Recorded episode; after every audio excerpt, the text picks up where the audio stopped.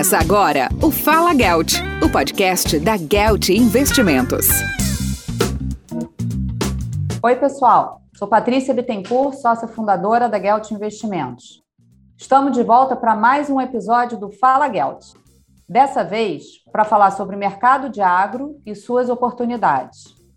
E para falar sobre o tema, convidamos o Pedro Freitas, sócio da XP Investimentos e responsável pela área de Investment Banking.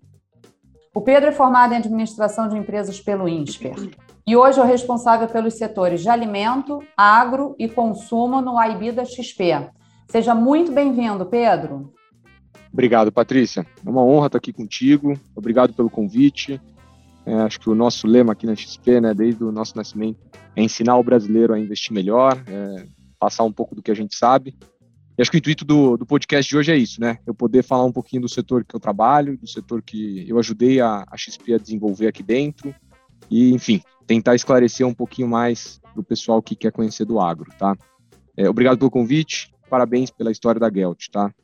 Obrigada, Pedro. Então vamos lá, vamos começar o nosso bate-papo. A gente estava até conversando aqui um pouco antes da gravação o que tem acontecido é que o agro, até pouco tempo, era um mercado muito pouco falado pelos investidores, e hoje é um assunto que está em várias rodas, as pessoas estão interessadas, se tornou um mercado muito em evidência, e as pessoas têm muita dúvida. Então, assim, que você fale para a gente, como é que você vê o cenário de agro no momento atual? Então, vamos começar o bate-papo por aí. Eu acho que ao longo dos últimos anos tiveram vários avanços no agro, né?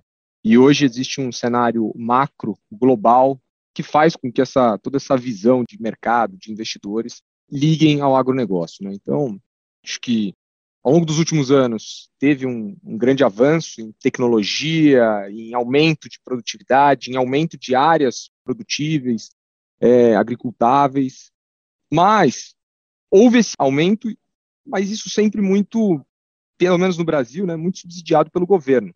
Então, existiam créditos rurais, poucas empresas eram organizadas do ponto de vista de acesso ao mercado. Então, acaba que o mercado conhecia muito pouco o agronegócio, né? Eu vou dar um número que talvez seja até meio assustador aqui para vocês. Esse ano a gente teve recorde de IPOs agro, né, na bolsa, foi um dos setores que mais teve abertura de capital. Foram seis empresas abrindo capital na bolsa, mas há oito anos que não tinha nenhum movimento de empresa do setor agro na bolsa, né? E quando a gente pega a representatividade hoje do setor na bolsa em market share, a gente está falando de 4,5 a 5% de market share, né? Versus um PIB de 26% de participação no PIB brasileiro. Então, de fato, o agronegócio ele estava muito distante do mercado, né? É, proporcionalmente ainda está, mas vem ganhando muito espaço e vem sendo muito bem conhecido pelo mercado, né? O agro, de forma geral, ele vem crescendo, a capacidade Brasil de continuar subsidiando e financiando isso é, é finita, né? Não consegue acompanhar na mesma forma como o setor cresce, fazendo com que outras formas de busca de funding sejam necessárias. E uma delas que vem sendo muito eficiente é o mercado de capitais, através de títulos de dívida, através das aberturas de capitais e também através de estruturas híbridas, né? O mais novo Fiagro. Então são ferramentas que foram criadas para aproximar o setor do mercado. É isso que foi feito e hoje está tendo muito sucesso, tá? Em termos talvez macros, né, já tentando responder a segunda parte da sua pergunta, houve todo esse desenvolvimento, então são várias vertentes que vieram se desenvolvendo ao longo dos últimos anos.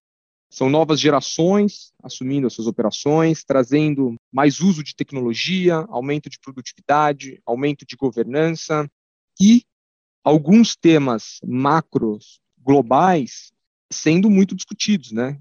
Como, por exemplo, alimentos para o mundo. Então, o crescimento populacional ele é gigante. está falando numa previsão de nos próximos 5 a 10 anos, só na China, um Estados Unidos inteiro em números de população, né, em números de habitantes, sair da zona rural e ir para a zona urbana. Então, existe um crescimento demográfico gigante, existe uma urbanização global acontecendo, o que torna cada vez mais importante essa discussão de alimentos, alimentos para o mundo, né? E no outro lado, algo que eu gosto também de enaltecer bastante, é a questão de biocombustíveis. Então, os biocombustíveis vêm ganhando muito espaço, né? Biodiesel, etanol e por aí vai, no papel de sustentabilidade do planeta, de como que vai ser daqui para frente, etc. Então, pegando o etanol como exemplo, né, a gente pega a curva de crescimento do etanol no Brasil nos últimos anos e a redução de gramas de CO2 por quilômetro rodado que ele emite é infinitamente menor do que a gasolina e infinitamente menor também que o carro elétrico europeu, né? A gente tem que sempre lembrar questão de matriz energética. Na Europa, de onde que vem a energia? Como que a energia é gerada? Então tem todo esse segundo pilar, que a gente pode entrar em mais detalhes, mas tentando resumir bastante aqui, é o pilar de biocombustíveis. Né? O setor ele está trazendo uma cara muito grande de sustentabilidade também, além da questão de alimentos. Tá? Não sei se eu fui Isso muito. Eu ia falar, não, foi bem. É essa questão do ISG, que é tão falada, né? E aí você tem os carros flex, enfim, é, isso estimula muito o mercado de agro também, né? Exato, estimula muito. E acho que assim, aos poucos a gente vê esse ESG sendo desenvolvido, né? Então, quando a gente pega a parte de sustentabilidade, a gente já vê várias práticas sustentáveis. Então, a próprio é, etanol, a própria cogeração de energia a partir do bagaço de cana, o próprio uso do biogás, né, que é um outro subproduto que está tendo um, um, grande desenvolvimento, né, para mover os veículos a biogás ou usar esse gás para outra utilidade. Na questão de insumos, tem vários insumos hoje, várias indústrias que estão trazendo inovação no mercado de insumos para substituir outros insumos que talvez não tinham componentes biológicos igual esses insumos especiais têm hoje, né, que é uma tendência que veio para ficar.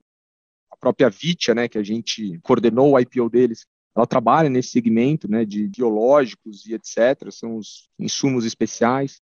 Na parte de governança, o setor entendeu que vai precisar buscar alternativas de funding para conseguir crescer, né?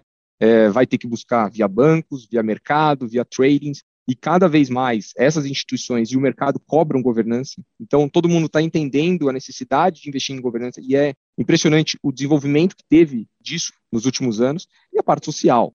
As novas fronteiras, né, agros dentro do Brasil acabam desenvolvendo e gerando liquidez, gerando capital, gerando dinheiro, desenvolvendo cidades, desenvolvendo fronteiras, o que também é muito importante dentro daquelas regiões de atuação, né?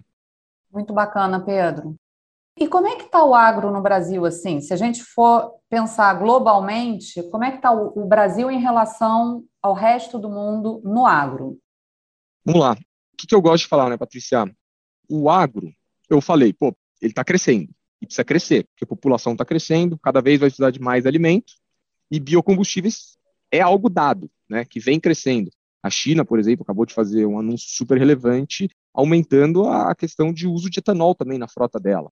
É, isso é uma tendência que vem crescendo. Nos Estados Unidos, por exemplo, o etanol vem do etanol de milho, é algo que também vem crescendo no mercado americano e vai precisar crescer. De alguma forma, a demanda ela vem, né? De onde que vai vir essa oferta? A gente tem que lembrar que o setor agro é um setor de commodities, né? Então, commodities é um setor que é muito influenciado pelo preço de produção, porque o preço global está dado, é aquele preço. Então, se você tem um custo baixo, disponibilidade de recursos e custo baixo, é esse o player que vai cada vez mais ganhar relevância para conseguir suprir essa demanda que, que, que, vem crescendo. Né?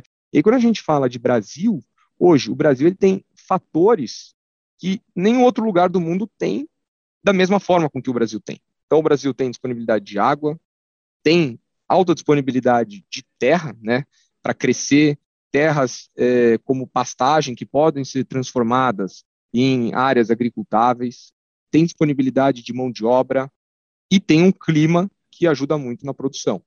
Então, todos esses recursos, né, disponibilidade de recursos naturais, vamos dizer assim, mais custo, faz com que o Brasil seja mega, mega, mega competitivo e seja talvez a potência para suprir essa demanda que vem vindo. Eu acho que vale a pena também a gente passar um pouco assim. Algumas pessoas pensam de agro, quando fala de agro, vem logo à cabeça proteína animal, outros o etanol, alguns outros os grãos, mas então a gente tem algumas classes de agro, né? Açúcar e etanol, grãos, insumos. Eu acho que vale a gente passar um pouquinho por cada classe dessa e meio que falar assim, como é que está cada uma delas hoje no Brasil? Assim, perspectiva, como é que está esse ano e qual é a perspectiva para o ano que vem? Porque, como você falou, o agro está começando a ter um peso também, uma relevância cada vez maior no PIB. E todo mundo tem uma esperança de um agro bom no ano que vem para a gente ter um PIB melhor. Então, vamos falar um pouquinho de cada uma? Perfeito. Eu vou tentar falar de forma bem genérica de cada uma, né? Porque senão a gente, se entrar muito a fundo em cada uma, acho que a gente vai gastar talvez muito tempo, mas depois a gente pode voltar ao tema. É, de forma geral, quando a gente fala do mercado, vamos começar pelo mercado de açúcar, né? Normalmente as usinas, o que acontece, né? Ela passa a cana como se fosse no moedor e sai o líquido da cana, esse líquido, ele vai ser destinado uma parte para etanol, uma parte para açúcar. É meio que dividido na usina, vai uma parte para um lado, uma parte para outro. E o que, que acontece? Hoje o consumo de açúcar ele está maior que a produção, né?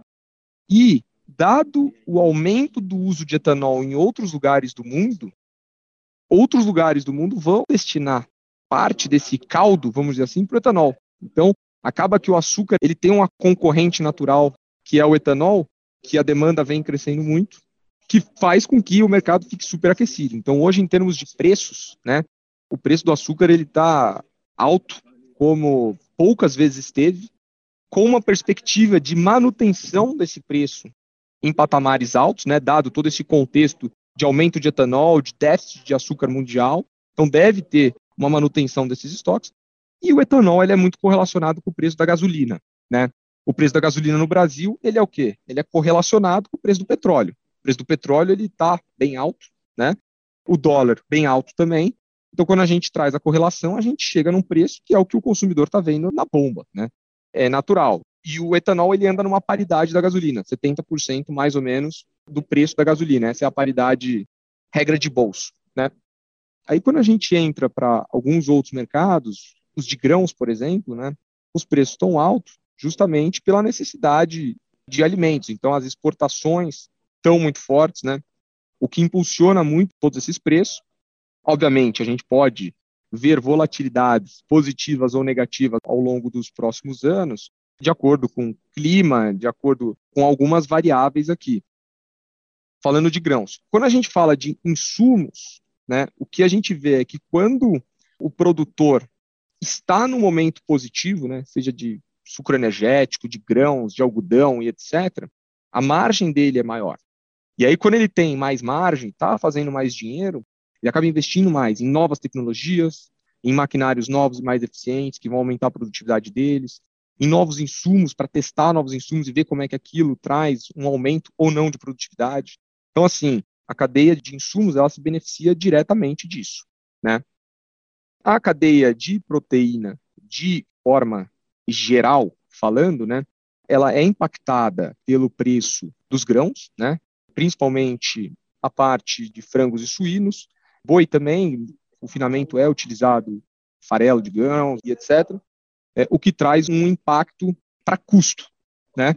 Mas do outro lado, dado a demanda de alimentos, a possibilidade de exportação e a depreciação do real, faz com que o cenário de proteína também esteja em um momento positivo, né? E aí, falando de risco dessas classes, né? Óbvio que clima, é, a gente sabe que é um risco, né? Quando chove muito, chove pouco, isso é contra ou a favor do agro, mas a gente vê, por exemplo, esse ano teve aumento do preço dos fertilizantes, que teve um impacto importante. Então, o que, que se vê de risco assim que possa impactar o setor agora no curto prazo? Assim, eu gosto de brincar aqui que existem dois riscos para o agronegócio inteiro. E os dois têm que ser muito bem trabalhados em qualquer uma dessas empresas. É o quê? É o custo caixa e a gestão de risco. Como é que ela é feita do ponto de vista de governança. Vou explicar cada um deles. Custo caixa. Lembra que eu falei? A gente está falando de um mercado de commodities. O preço do açúcar está dado, o preço da soja é o mercado que diz quanto que é o preço, né? O preço do milho está dado, o preço da proteína está dado. Então, está no mercado de commodities. Como é que você faz para ter um custo menor perto da média, dentro daquele setor? Se você tem uma operação muito, muito eficiente, você tem um custo mais eficiente que a média do setor, e quando for um momento de, vamos dizer assim, um momento de bonança do mercado, você vai ganhar muito dinheiro. Quando for um momento de aperto, você provavelmente vai ser a pessoa que vai ganhar menos dinheiro, mas vai ter uma sustentabilidade a longo prazo. Então, o primeiro ponto que eu gosto de sempre citar é custo caixa, tá? E o segundo é gestão de risco, né? A gente está falando de um mercado onde você tem preços futuros que você pode travar, preços spots, você tem compras de fertilizantes, como você mesmo citou, né? É, isso tem componentes de moeda, né? Porque algumas commodities, a maior parte das commodities se negociam em dólar, preço de insumos às vezes é em dólar, parte do preço de insumo é em reais, pode ter dívida em dólar, dívidas em reais. Então, assim, parte de gestão de risco num mercado volátil como de commodities é muito importante. E isso é o quê? É governança da companhia. A companhia ter uma boa governança, ter boas políticas de riscos e colocar elas em prática. Não adianta nada ter uma boa política e não praticar, tá? Ou seja, independente de fatores externos, assim, toda empresa, na verdade, tem riscos, né? Então, independente do risco que seja, as empresas bem geridas é as que vão dar certo e, e vão em frente aí nesse mercado como qualquer outro negócio. Perfeito. Essa é a nossa aposta. E assim, vamos lá, Pedro, falando de oportunidade, como é que o investidor hoje acessa o negócio de agro? Porque antigamente acessar agro significava você comprar uma fazenda. Hoje você tem diversos veículos para estar tá acessando esse mercado. Então, hoje a gente pode falar que a gente tem recebíveis, tiveram IPOs, tem fundos de investimento, Fiagro, enfim, quais são assim as melhores formas do investidor acessar esse mercado?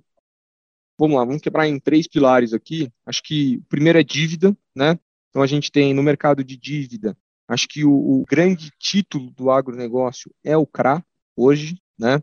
Seguido pela debênture de infraestrutura, que é uma debênture que também tem um incentivo fiscal para a pessoa física, né? O CRA também tem, o CRA tem incentivo fiscal, a debênture de infraestrutura também tem.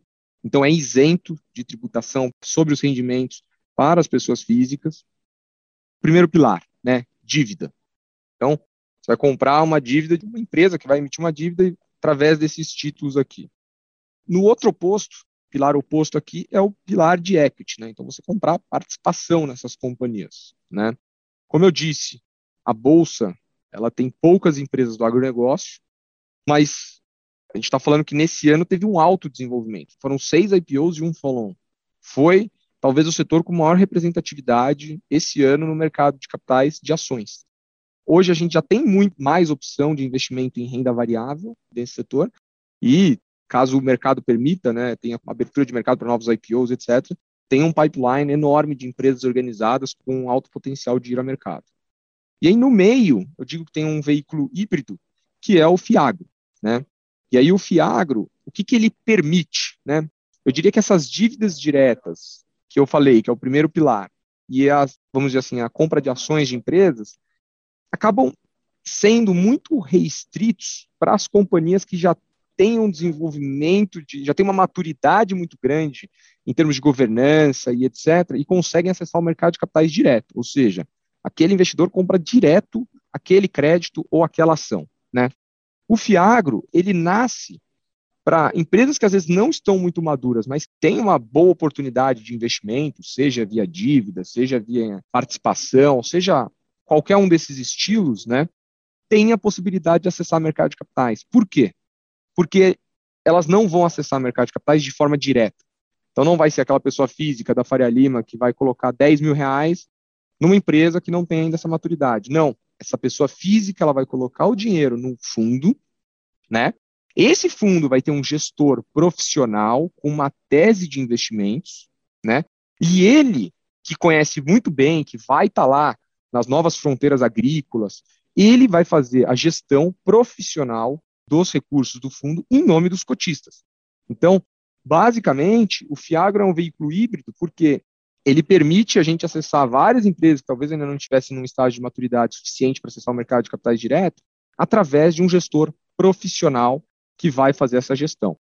Então, na nossa visão aqui, é um veículo que vai potencializar muito né, o acesso do agro na Faria Lima com governança, porque vai ser a partir de estrutura de FIAGRO, com governança, com gestores profissionais fazendo a gestão e com segurança para quem for comprar. Vamos lá, continuando, assim, a gente está falando aqui das estruturas para investir, E não adianta, o investidor brasileiro ele tem na cabeça o benchmark dele é CDI. E a gente está passando agora por um momento de aumento de taxa de juros aqui no Brasil, um aumento importante. E a pergunta que fica é: esses investimentos em agro, eles vão rentabilizar próximo ao CDI? Eles são correlacionados de alguma forma com o mercado local? Assim, explica melhor para o investidor como é que seria essa correlação do mercado de agro com taxa de juros local? Ah, sim, eu acho que depende muito do tipo de investimento que, que você for fazer, né? Se você for comprar uma dívida, por exemplo, da companhia, você existem emissões de CRAS, de debêntures de infraestruturas sendo emitidas, a CDI ou a inflação mais, né? Então, assim, caso queira comprar um título de renda fixa, já existem essas emissões que no mercado secundário ou no primário sendo emitidas atreladas a índices de preços ou a CDI, né? Quando a gente vai para o mercado de ações, aí, obviamente, a gente está falando de um mercado de renda variável, é um outro bicho. E dentro do mercado de híbridos, né, existem várias teses. Existem teses de fundos, de fiagros, que dão dívidas para as empresas. Então, no final, ele é um fundo que entrega CDI, né? Ele é um fundo que entrega um retorno CDI, porque a estratégia daquele fundo é financiar empresas. Existem fundos que compram terra, então pode ter um retorno ligado ao arrendamento daquela terra, mais uma valorização daquela terra, aí é um veículo híbrido, né? E essa classe de fiagros, ela mal começou, né? Começou agora em agosto, o primeiro fundo saiu em outubro, e acho que tem várias teses disponíveis a serem exploradas por gestores profissionais, é, e que vão vir a Faria Lima nos próximos meses, anos e etc. Então, o que eu gosto de falar é que hoje, a ponte que liga o agronegócio à Faria Lima, ela vem cada vez mais aumentando e trazendo diferentes formas do investidor chegar a esse setor, né? Por exemplo, Agora, recentemente, acabou de ser aprovado o CRA em dólar. Então, a pessoa física vai poder comprar de forma isenta aqui um CRA em dólar e ficar é, suscetível à variação cambial, mais o retorno que aquela empresa permite. Então, caso a pessoa queira dolarizar parte dos seus investimentos, ela vai ter essa possibilidade de fazer isso através de um CRA, né? Acabou de ser aprovado isso. Muito bom. E o Fiagro, apesar de ser recente, ele já tem uma liquidez boa, né, Pedro? Para negociar, tanto para entrar quanto para sair. É, a gente, a XP, desde que foi aprovado o Fiagro, se eu não me engano, tiveram quatro emissões públicas, né, de Fiagro, sendo que três foram feitas aqui pela XP, cada uma com a sua tese de investimento diferente, mas as três que a XP fez e a quarta que saiu no mercado também pautadas em crédito. Tá? Então, são estratégias ligadas a crédito, né? ou seja, o gestor está dando crédito para algum grupo de empresas em cima de alguma tese de investimento. Somando todas essas emissões de fundos, a gente já está falando no universo de mais ou menos 600 milhões de emissões de Fiagro em aproximadamente dois, três meses. Né? Então, produto está nascendo agora. Pedro, muito obrigada pela sua participação hoje com a gente aqui no Fala Gelt. E antes de ir, a gente queria pedir para que você deixasse o seu recado Fala Gelt para os nossos ouvintes. Um lema, uma frase que você leve como inspiração para a sua vida. Fica à vontade. Fala Gelt. Vou colocar aqui uma mensagem final aqui do setor agro no mercado, tentar colocar esse link. É, quando eu cheguei na XP há oito anos atrás, um dos objetivos foi desenvolver o mercado de capitais e logo a gente apostou no agronegócio, né? o crescimento que a gente viu nos últimos anos foi muito expressivo. No mundo de dívida, a gente está vendo mais de 20 bilhões de reais de dívida sendo emitidos por ano no setor agrícola, agora o nascimento do Fiagro e esse mercado de IPO.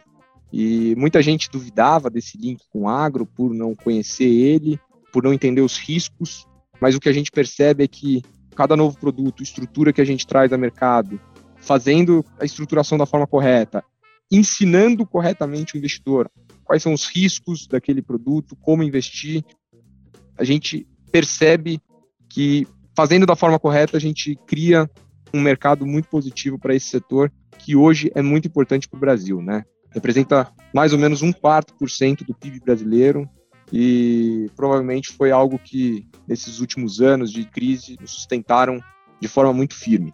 Então a gente aposta e a gente apoia o setor aqui na XP é, dado esse histórico e dado as nossas perspectivas que a gente tem aqui de médio e longo prazo. Muito bom. Obrigada, Pedro. É isso aí, pessoal. Até a próxima semana. Obrigado, um prazer.